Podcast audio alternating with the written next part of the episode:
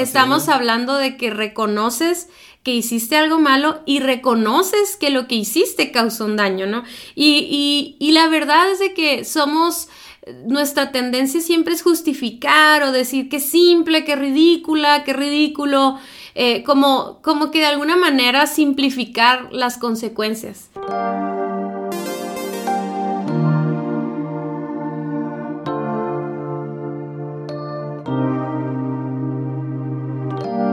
Hola, ¿cómo están familia Indivisibles? Somos Dani y Cintia Osuna y estamos súper contentos de estar aquí una vez más en el episodio número 58, Cintia. ¡Oh, Dios! ¡Qué padre! Hola amigos, los extrañamos muchísimo. De verdad, fueron unas semanas muy, muy saturadas de trabajo y otras actividades, así que no habíamos podido grabar pero por fin estamos aquí muy contentos como siempre, continuando con esta temporada que estamos hablando acerca de unidad. Eh, si tú eres la primera vez que estás aquí, tal vez este tema eh, está padre y todo, pero lo tomarías mucho mejor si te vas al episodio número uno y empiezas a escuchar todo el proceso de encontrar los agentes que dividen tu matrimonio.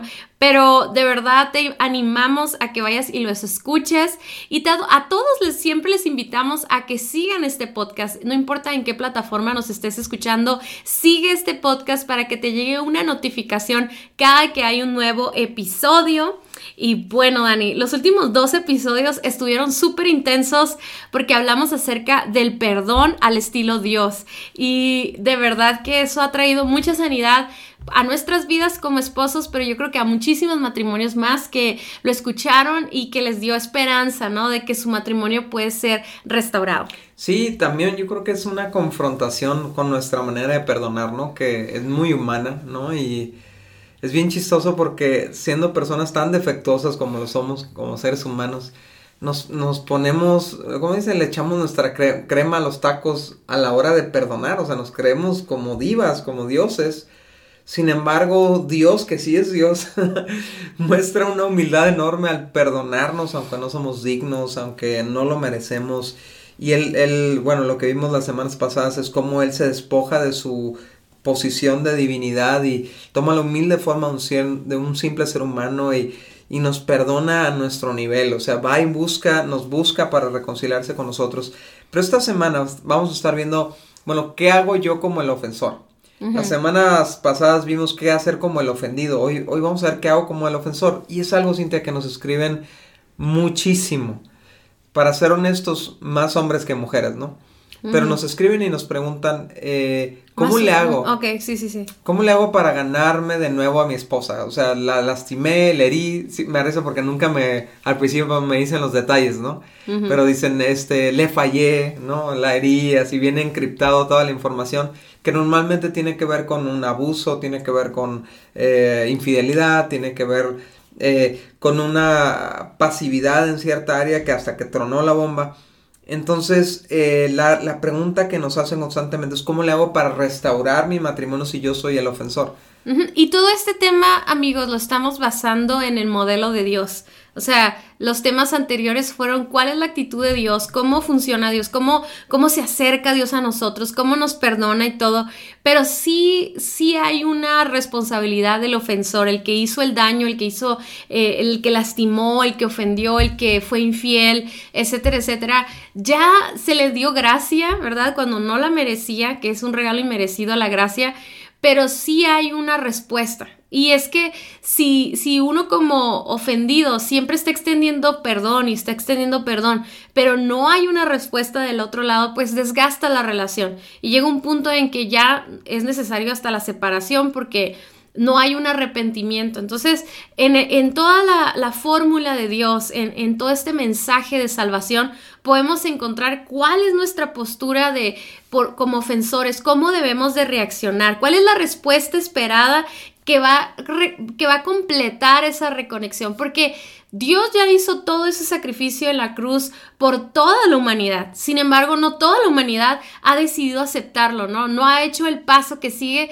y entonces queda abierta esa, esa, esa relación. O sea, sigue habiendo ese distanciamiento entre el hombre y Dios, pero no porque Dios no haya hecho su parte, sino que el ser humano tiene que hacer algo, ¿no? Tiene que aceptar, y no me quiero adelantar, ¿no? Pero tiene que haber una respuesta al sacrificio de Jesús. Entonces, hoy vamos a ver cuáles son esas respuestas que van a complementar la reconexión en el matrimonio, ¿no? Entonces, aquí, aquí queremos hacer algunas preguntas. Sí, ¿qué pasa cuando tú eres el que falló, no? Porque, digo, ya lo vimos, cómo, cómo, qué hacer cuando tú, a ti te fallaron. Pero vamos a ver qué pasa cuando a ti, tú eres el que fallaste y, bueno, eh, vamos a tratar de abordar este tema desde las dos perspectivas. Cuando tienes un cónyuge que te ha ofrecido gracia, te ha ofrecido misericordia y, te está poniendo todo de pechito como para restauración, para reconciliación, pero también cuando no, también cuando la otra persona no está tomando la misma actitud de Dios, ¿no? Y para perdonarnos, ¿no? Entonces, eh, yo creo que muchas veces, Cintia, nosotros... Eh, somos conscientes del daño que le hemos causado a nuestra pareja y nos sentimos culpables, ¿no? Es, por eso es tan, tiene tanto paralelismo con nuestra relación con Dios, ¿no? Con lo que sucedió con Adán cuando le falló a Dios fue y se escondió. Y muchas veces estamos escondidos emocionalmente en nuestra pareja porque nos sentimos cargados de culpa, sentimos vergüenza de verle la cara por lo que le hemos hecho, por lo que le hemos lastimado, aun si nuestra pareja ha sido bien buena onda y nos ha extendido este, este perdón, esta misericordia. Entonces, ¿qué es lo que tú puedes hacer? Como ofensor? ¿Cómo arreglas las cosas? ¿Cómo recuperas el corazón de tu cónyuge si no quieres saber nada de ti, si está ofendido ofendida? ¿No, Cintia? Entonces, vamos a ver algunos puntos eh, que podemos encontrar en la Biblia sobre esto. La reacción que tú necesitas tener con tu cónyuge es la misma que Dios espera de nosotros ante su amor, ¿no? Que hay una respuesta. Y la número uno es reconocer nuestras fallas. Y me encanta cuando tú siempre dices, Dani, en las conferencias o así que dices, repitan conmigo, eh, tenías razón y, también otra, o, sea, otro, otra cosa que es muy difícil decir es me equivoqué, fue mi culpa, perdóname por no hacerte caso, me siento terrible por el, daño que causé. O sea, algunas de las frases más difíciles de pronunciar el matrimonio son estas y otras parecidas, ¿no? O sea, nos cuesta demasiado trabajo reconocer nuestras fallas. En algunos matrimonios nunca se han escuchado y en otros solo se escuchan de, de un, uno de los dos esposos. O sea, uno es el que siempre está reconociendo sus errores, pero el otro no pero en un matrimonio indivisible que está formado de dos personas que prefieren reconocer sus fallas que seguir en el error. O sea, son dos personas que saben decir me equivoqué, saben decir perdóname, saben decir tengo la culpa y, tenemos que practicar eso, ¿no? Sí, Proverbios 28, 13 lo dice de una manera muy clara, ¿no? Dice, los que encubren su pecado no prosperarán, pero si los confiesan y los abandonan, recibirán misericordia. Casi casi es la clave esto, ¿no? Y la verdad, Cintia, es que muchas veces nosotros estamos encubriendo, o sea, nuestra esposa ya sabe, nuestros, bueno, tu, pareja ya sabe que, te equivocaste, todo el mundo sabe que la regaste, tú eres el último en reconocerlo, ¿no? Y estás diciendo, no, yo no fui, yo no lo hice, yo no me equivoqué, eh, es, es culpa tuya, o sea, estamos echando la culpa a todo el mundo, pero no es hasta que reconocemos nuestras faltas que realmente puede empezar algo, un, proceso de restauración. O sea, no es hasta que reconocemos nuestras faltas que nuestra pareja puede ver que realmente hay una esperanza de cambio. ¿no es cierto? Sí, si nada más encubrimos y justificamos nuestras fallas, funcionan por un tiempo. O sea, llega a funcionar porque no sé si les pasa a ustedes, amigos, pero de repente hay un conflicto, un problema y, decidimos como pasar la ofensa. Sí, patear el bote, ¿no? Y no, y no reconocemos. Entonces el ofensor como que dice, bueno, pues ya no hubo bronca, pues ya, no pasa nada, eh, fue un malentendido, bla, bla, bla, y luego continúa la vida, ¿no? Pero tarde o temprano sale el acumulo de, ofensas, o sea, y ya no sale como una sola, sino sale con la cuenta como, este, todo acumulado y luego todo recargado de, de todas las ofensas o todas las cosas que quedaron frustradas ahí. Y, a mí se hace importante que reconozcamos eso. Y fíjense que es muy importante cuando discutimos un tema que a lo mejor ha estado causando conflicto, que cada uno reconozca su parte, porque Fíjate, Daniel, eh, no sé, a nosotros nos pasó hace poquito eso, ¿no? Que estamos eh, ahí como que eh, aclarando unas dudas en nuestra relación y cada uno de nosotros nos habíamos fallado al uno al otro, pues, o sea, hay casos en los que los dos somos ofensores Y a veces uno es el que está reconociendo, pero el otro no. Entonces tiene que haber de los dos para que podamos aclarar la situación y entonces podamos atacar el problema acá en lo individual y como pareja. No sé si me explico. O sea, los dos tenemos que reconocer. En todo conflicto como que necesitamos nosotros ver cuál es nuestra contribución al, al problema, ¿no? Porque es bien fácil tomar la postura del, de la víctima y decir es que todo es culpa de mi pareja y, y casi, casi todo conflicto matrimonial tiene un porcentaje de contribución de los dos para el problema, ¿no? A veces es uno más que el otro, definitivamente, pero siempre hay algo que podemos hacer, aunque nuestra pareja haya tenido toda la culpa, nosotros podemos hacer algo para ayudarle, ¿no? Sí, y trae una gran libertad cuando tú escuchas a tu pareja decir, tienes razón, tienes razón, yo estoy mal en esto, o, o sea, y cuando uno escucha esas palabras, yo creo que debería ser la motivación para decir, a ver, si él está teniendo la iniciativa de reconocer su falla, ¿no será que yo también estoy fallando en algo, no? Pero supongamos en este caso, como lo estamos hablando ahorita, ¿no? Que hay un ofendido y un ofensor. Cuando el ofensor eh, abre su corazón y, y, y declara esas palabras, o sea, no nada más es yo siento que estoy mal, o sea, e, es necesario hablarlas. Y fíjese que algo a lo mejor que puedo conectar con eso, una experiencia personal, es que yo tuve muchas heridas en mi corazón de parte de mi papá y yo amo a mi papá y mi papá me ama y tenemos una relación restaurada en este momento, gracias a Dios. Pero cuando yo era muy joven tuve muchos conflictos con mi papá y hay muchas palabras que quedaron grabadas en mi corazón o carencias emocionales que yo guardaba resentimientos con él, ¿no? Entonces yo un día decidí perdonarlo, decidí actuar como lo que hemos estado enseñando y mostré gracia y le di todo, o sea, me empecé a relacionar con él como si no hubiera pasado nada, gracias a Dios, ¿no? Dios sanó mi corazón en esa época, ¿no? Pero yo siempre decía, es que qué padre sería que mi papá reconociera su, su, parte, ¿no? Pero luego Dios me hablaba y me decía, no es necesario, no es necesario, no es necesario. Pero llegó el día, o sea, como a mis 27 años, 28 años, hace unos años, hace... Ayer. ayer, ah, no es cierto. Este, y yo me acuerdo que estábamos en una, así en un momento en el que mi papá empezó a hablar y empezó a sacar cosas del pasado y yo decía por dentro, no, es, llegó el momento en que mi papá me va a pedir perdón.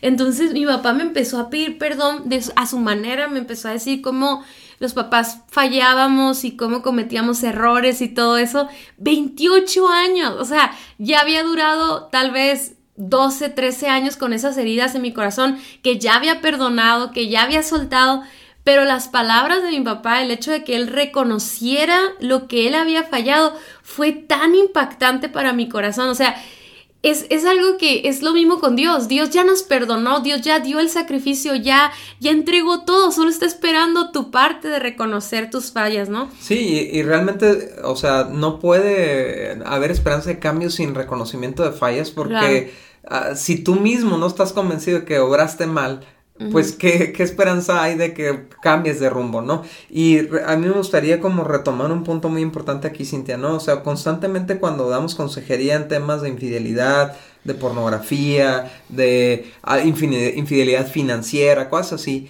hay uno de los dos está sosteniendo la mentira lo más que puede. Es como para no hundirse así, este, está sacándole el agua a la canoa así. estás haciendo ah, ilusiones. ajá, y estás, estás, diciendo, no, no, no, es, es, solamente una amiga, ni al caso tú estás haciendo ideas y encontró una conversación con tu esposa, con ella y, y sigues tratando de cubrir y sigues tratando de cubrir, tapando aquí, tapando allá, tapando allá y eventualmente se va a destapar la olla, o sea, eventualmente se va a hundir el bar. Entonces, pero hay dos formas de que se hunda. Una, que tú lo reconozcas y digas, si es cierto, o sea, la estoy regando, estoy mal, estoy equivocado.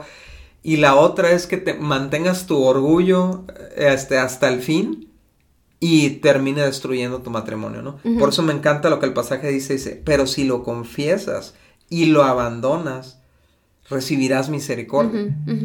Entonces, bueno fuera que los seres humanos fueran tan misericordiosos como Dios, ¿no?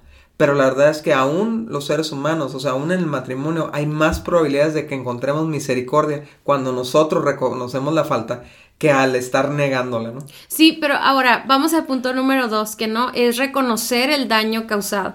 Porque podemos quedarnos solo en el punto uno, ¿no? Decir, bueno, sí fallé, pero con una actitud no de arrepentimiento, sino una actitud de pues hazle como quieras, ¿no? Pero estamos, hablando, pues, estamos hablando de que reconoces que hiciste algo malo y reconoces que lo que hiciste causó un daño, ¿no? Y, y, y la verdad es de que somos nuestra tendencia siempre es justificar o decir que simple, que ridícula, que ridículo, eh, como, como que de alguna manera simplificar las consecuencias. Pero es bien importante que entendamos que cuando la persona está, el ofendido, está demostrando un dolor en su corazón, un quebrantamiento, es porque hubo un impacto en su corazón y nosotros debemos de, de ser conscientes de eso, porque, mira, algo que a mí me pasa mucho con Daniel es que es muy raro que Daniel, yo creo que nunca ha hecho nada que me ofenda que lo haya hecho adrede. O sea, espero, espero que nunca lo hayas hecho adrede, ¿no? Entonces cuando yo le digo a Daniel, Dani, es que hiciste esto y me ofendió, me lastimó, lo que sea, siempre Daniel, su tendencia es que él no lo hizo adrede, o sea, él no, él no, pero algo que tú haces es reconocer que aunque no haya sido propósito, lo que sea, o sea, tuvo este efecto en mí, o sea, me hizo sentir esta manera, o me ofendió, me lastimó, me rechazó, etcétera, etcétera, ¿no? Y lo mismo, yo a veces, a veces soy muy ignorante de, identificar cuál fue el daño que yo hice hacia ti, ¿no? Y me falla muchísimo en esto, pero es importante que no minimicemos lo que hicimos con nuestras acciones, porque eso es parte de mi actitud de, arrepentimiento, o sea, eh, si yo nada más le digo a Dios, no, pues sí, pequé y ya, o sea, entonces, ¿dónde queda esa acción de que entiendo, pequé y eso me alejó de ti? Pequé y eso trajo destrucción a mi familia. Pequé y destruí mi cuerpo, lo enfermé, lo lastimé. O sea, eh, tenemos que entender y ser maduros en reconocer que todos los, todas nuestras acciones tienen un efecto en el ambiente, tienen un efecto en nuestras vidas, tienen un efecto en las vidas de los que nos rodean, para bien o para mal. Sí, y obviamente la reacción de tu pareja a tus fallas te habla de lo, de lo profundo de la herida que causaste, ¿no? Entonces, obviamente todos podemos cometer errores bien simples y vas a ver esa misma simpleza en la respuesta de tu pareja y te va a decir, ay, ah, ni el caso, no pasa nada, ni, ni, me pides perdón, o sea simple, ¿no? Pero cuando ves a tu pareja dolida, cuando ves a tu pareja ofendida, lastimada, profundamente lastimada, lo peor que puedes hacer es decirle, ya, como eres simple, ya, exageras, ni al caso, no fue para tanto, sí, está bien la regla, ya, pues perdóname. O sea, eso no solamente es la falta lo que lastima, sino la falta de compasión. O sea, el que, no, el que no puedas ver el dolor que me provocaste, ¿no? O sea, entonces eso incrementa la herida. Pero cuando tu pareja no solamente reconoce que se equivocó, sino reconoce el daño que te hizo, eso, eso trae sanidad, ¿no? O sea, eh, no te sientes solo en tu dolor, como ofendido, como lastimado. Y entonces Tú y yo, amigos, o todos los que nos, están escuchando, tenemos que tener el valor de decir, de identificar el dolor que causamos en nuestra pareja o en nuestra familia o en la economía de la casa o, o en la confianza de nuestra pareja, decir, veo el daño que hice. Me encanta lo que dice el Salmo 51 del 3 al 4. Es el rey David reconociendo. Dice, pues reconozco mis rebeliones. Día y noche me persiguen. Contra ti y solo contra ti he pecado. Está hablándole a Dios, no, pero está diciendo, a ti te lastimé, a ti te ofendí, a ti te dañé. He hecho lo malo delante de tus ojos y queda demostrado que tienes razón en lo que dices y que tu juicio contra mí es justo. Me encanta ese ejemplo del rey David de cómo se confiesa y cómo reconoce su parte, pero también reconoce a quién dañó, ¿no? Fíjense que al reconocer el daño causado por nuestras, por nuestras ofensas o por nuestras acciones, eh, podemos ser realistas y entender las consecuencias. Cierto. Si me explico, yo creo que en este punto de reconocer el daño causado, como lo decías hace rato, ¿no? Eh, se daña la confianza. También nosotros como si la persona que es ofendida pues tiene que ser intencional en recuperar la confianza, ¿no? Pero el ofensor aquí en este punto, es decir, reconozco que te fallé en esta área, te fui infiel, te eché mentiras, bla, bla, bla, este, y entiendo que ahorita estás resentida, entiendo que estás distante, entiendo que en este momento tal vez no quieres estar conmigo cerca, durmiendo cerca, no sé, reconozco que ahorita no confías en mí, pero, o sea, entiendo que causé un daño, o sea, y yo creo que en lo individual te ayuda a entender que esa persona necesita un tiempo para restaurar, o sea, cuando no, somos perdonados, pero hay consecuencias con las que nos quedamos, con las que tenemos que aprender a vivir y reconocer que tener la humildad para decir, tengo que vivir este proceso, me tengo que volver a ganar su confianza, tengo que volver a ahorrar dinero para cubrir el dinero que me gasté, etcétera, ¿no? O sea, es como reconocer que hubo un daño también es reconocer que hay que pagar, o sea, por él, ¿no? O sea... Sí, que hay que vivir las consecuencias. Ajá, no, estamos hablando de, de, un precio por nuestro perdón. Un castigo. Un castigo no, sino que hay consecuencias. Entonces, cuando nosotros le hacemos saber a nuestro cónyuge que hemos identificado lo que hicimos mal y el daño que causó, esto despierta una esperanza en nuestra pareja de que finalmente puede iniciar un proceso de cambio. O sea, si no, si no reconocemos nuestro error y no reconocemos que identificamos el daño y lo verbalizamos, o sea, lo decimos, no solamente lo pensamos en, nuestro interior, lo, lo, analizamos, sino que lo decimos, eh, entonces la pareja puede decir, ok, o sea, puede cambiar. O sea, es el inicio de un cambio porque ya hay un reconocimiento, ya no están en, negación. Porque el verdadero cambio solo puede comenzar cuando reconocemos que necesitamos cambiar. O sea, de cualquier, cualquier tipo de cambio que nosotros queramos hacer, tiene que empezar con un sentimiento o una convicción más bien, perdón, no es un sentimiento, es una convicción de lo que hicimos está mal, tiene consecuencias, causó un daño a mi pareja, por lo tanto se lo estoy diciendo, o sea, te, te, te lastimé, te, te herí, te rechacé, etcétera, etcétera. Es validar la herida, ¿no? Ajá, entonces ya no es, mm, ya no el ofendido, ya no está como, es que a lo mejor yo me estoy haciendo ilusiones, a lo mejor yo estoy exagerando las cosas, o a lo mejor yo estoy destruyendo mi matrimonio, y, y hay muchas mujeres y hombres también en codependencia en donde está esta, esta sensación de pégame pero no me dejes, pues. Pero es que es necesario eh, extender el perdón, pero también reconocer lo que está mal. Sí, las consecuencias. Y eso que dices es bien valioso, Cintia, porque lo vemos mucho también, ¿no? Sobre, sobre todo donde hubo infidelidad y donde, ok, inicia un proceso de perdón, la, la, la pareja perdona, pero el otro ya quiere que se restablezca la confianza inmediatamente y tenemos que entender son dos cosas separadas. La, una cosa es el perdón y otra cosa es la confianza, ¿no? Entonces están presión y presión. ¿Que no ya me habías perdonado? ¿No? ¿Y, y por qué no confías en mí? Porque pasaron dos días. Ajá, espera, ¿no? espera, o sea, valida el daño, valida la profundidad de la herida y, reconoce que va a tomar tiempo de sí, Fíjate que es, yo quiero decirles algo bien importante, estuvimos hablando de eso, ¿no? Las semanas pasadas y estuvimos hablando de que perdonar es no darle cabida en tu mente a la herida, o sea, tiene que ver con, con no, no tratar a la persona como lo que hizo, o sea, realmente verlo con el perdón que le hemos dado. Dios Dios tiene ese poder, ¿no? De vernos más allá de nuestro pecado y tiene el poder aún de, de empezar a bendecirnos aún después de nuestra metida de pata. O sea, ¿qué quiero decir? Que cuando hay esa restauración con Dios, cuando confesamos nuestros pecados, cuando reconocemos a Jesús como nuestro Salvador, Él nos empieza a declarar como hijos y es automático.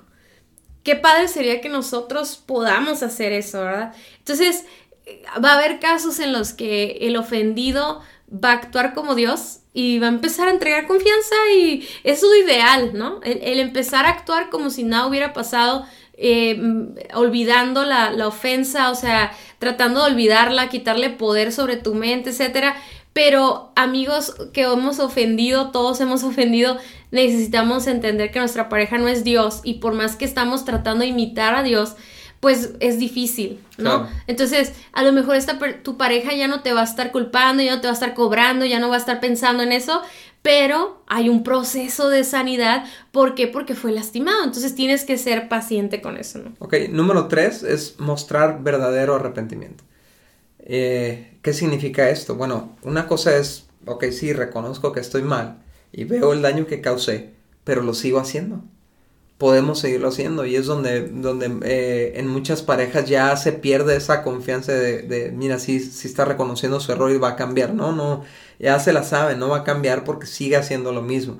Pero el arrepentimiento, eh, la, la, definición de arrepentimiento es un cambio en la mente que te lleva a un cambio de comportamiento. Eh, otra definición tiene que ver con un giro de 180 grados. Arrepentimiento es ir en una dirección y voltear drásticamente en dirección contraria y avanzar en dirección contraria. Entonces, eh, el, problema de esto, es que muchas veces las, personas confunden culpa con arrepentimiento. O sea, sienten culpa porque te torcieron, sienten culpa porque te expusiste, y, o sientes culpa porque ves a, tu pareja llorar y, la, ves cómo le afectó lo que hiciste. Pero en lo más profundo de tu corazón no ha habido una conversión, no ha habido un, ese giro que dices, yo no me quiero volver a acercar a ese pecado nunca más sino que dices, bueno, sí, estuvo bien gacho lo que hice, me siento muy mal, pero al rato terminas en lo mismo otra vez. Sí, la Biblia nos habla de la diferencia entre la culpa y el arrepentimiento, ¿no? Dice en 2 Corintios 7:10, dice, pues la clase de tristeza que Dios desea que suframos nos aleja del pecado y trae como resultado salvación.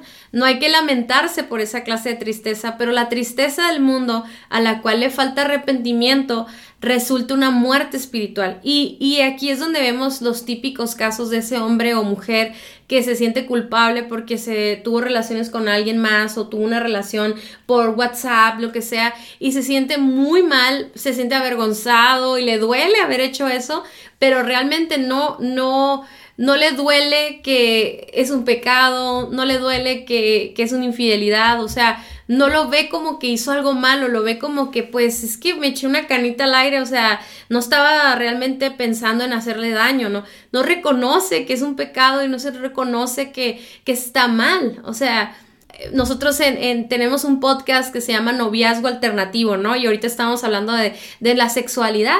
Y eso es lo que tanto hablamos. O sea, para que haya una restauración tiene que haber un cambio de mentalidad. Tienes que voltear a ver a la sexualidad como el diseño de Dios y adoptarlo y aceptarlo y, y, aferrarte a él, ¿no? Entonces, muchas veces eh, sentimos la culpa de haber hecho algo malo, de haber pasado límites con otra persona ya casados pero realmente no creemos en lo profundo que eso esté mal. Entonces, ¿qué hacemos? Pedimos perdón y todo, pero seguimos teniendo conversaciones con esa persona, o la seguimos viendo, o no cambiamos de número de teléfono, ¿no? Entonces, fíjense, arrepentimiento significa hacer cosas radicales, ¿no? Darle la espalda a nuestro mal comportamiento, o sea, ya no voy a estar ahí en la línea del pecado donde, donde estoy a punto de cometer el pecado, sea cualquiera que sea que está ofendiendo y lastimando a mi pareja, darle frente al comportamiento correcto, o sea, vamos a vamos a hacer las cosas correctas ahora, no vamos a estar, eh, eh, si, si tal vez yo descuidé la relación con mi esposa o con mi esposo y por eso estaba relacionándome con estos amigos o con esta amiga o lo que bueno, no solamente no me voy a relacionar con ellos, sino que ahora voy a ser intencional en fortalecer mi relación con mi esposa o con mi esposo. No sé si me explico. O sea, no es hacer, no es no hacer lo malo, es hacerlo bueno.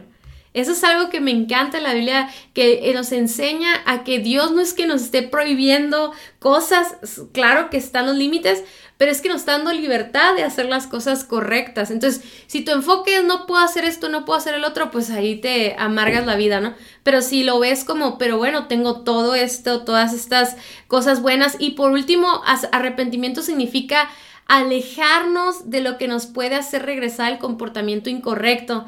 Y esto, Dani, no sé qué opinas, pero yo digo que aquí es donde le tenemos que demostrar a nuestra pareja que estamos completamente arrepentidos. O sea, yo, yo creo que es, es agarrar el teléfono, agarrar el chip y tronarlo y comprar uno nuevo y borrar todos los números de teléfono. Es cerrar tu cuenta de Facebook o Instagram. Significa, ¿sabes qué? Vamos a cambiar de ciudad. Nos vamos a cambiar de... Vamos a cambiar de trabajo. O sea, voy a empezar a buscar un trabajo. O sea, como que de repente no alcanzamos a ver que lo difícil que es para nuestra pareja tener que estar monitoreando a ver si, a ver si otra vez vas a caer o no, pues, o sea, entonces estar totalmente arrepentido significa voy a hacer algo extremo. Yo no digo que todos lo van a hacer, ni creo que alguien que nos esté escuchando diga, ves, tienes que hacer eso.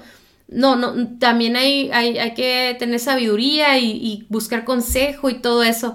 Pero yo creo que cuando estamos verdaderamente arrepentidos, hacemos actos radicales para demostrarle a la persona que, que ya no queremos regresar a ese pecado, ¿no? Sí, es la diferencia entre culpa y arrepentimiento, ¿no? La culpa es tener a nuestras emociones atormentándonos por el daño que hicimos, pero arrepentimiento es nuestra voluntad tomando medidas para que nunca vuelva a ocurrir.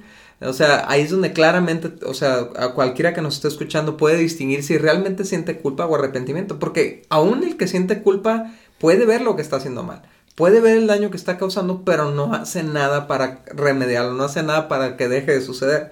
Entonces, es nuestra voluntad activa, o sea, es levantarte y hacer cortes, eh, cambiar cosas, lo que sea necesario hacer para que no vuelva a ocurrir jamás. Entonces, ah, la verdad es que al principio cuando nosotros le pedimos perdón a nuestra pareja, siempre va a haber una desconfianza. O sea, siempre va a correr un riesgo en perdonarte porque no sabes si, si lo vas a volver a repetir en el futuro próximo, ¿no? Entonces, eh, las primeras semanas o inclusive los primeros meses de que nosotros nos arrepentimos, confesamos nuestro pecado, lo que estábamos haciendo mal, reconocimos el daño que hicimos, va a ser un, va a ser, van a ser meses de sospecha. Por más buena onda que sea nuestra pareja, siempre va a estar pensando, es probable que caiga. Siempre va a estar nerviosa, digamos, en el caso de problemas de mensajes o algo con quién está hablando, cosas así. Pero cuando te ve en una consistencia de estar ah, haciendo cambios y cambios y ajustes, eh, por ejemplo, le, he visto hombres que eh, dejan de usar un smartphone y cambian a un teléfono de botoncitos para no tener una pantalla y que les dé tentación de caer en pornografía. Entonces ve la esposa a la torre, o sea, este cuate está realmente comprometido con el cambio. Y al, pero le va a durar una semana. Y resulta que no le dura una semana. Resulta que sí, que lleva un mes y luego dos meses y luego cuatro meses. Entonces, ¿qué empieza a pasar? El corazón empieza a confiar de nuevo porque los cambios persisten, las decisiones son drásticas, no anda jugueteando ahí con el pecado, no anda rozando con el pecado, ¿no? Entonces, ¿qué pasa? Eh, recordemos lo que, cómo cierra el pasaje anterior, dice, la tristeza, dice, eh, la tristeza que Dios desea que suframos nos aleja el pecado y trae como resultado salvación. Cuando tú muestras una, un arrepentimiento que te aleja de lo que estás haciendo mal, hay mucho más probabilidad de que salves tu matrimonio de que se salve tu relación y de que puedan regresar a la unidad. Muchas gracias por haber escuchado nuestro podcast. Para nosotros es muy importante escuchar tus comentarios. Síguenos a través de nuestras redes sociales en Somos Indivisibles en Instagram y Facebook. Y también puedes ver todos nuestros contenidos adicionales en nuestra página vivoalternativo.com. Si este podcast fue de ayuda para ti, te invitamos a que lo compartas con otros matrimonios. Hasta la próxima.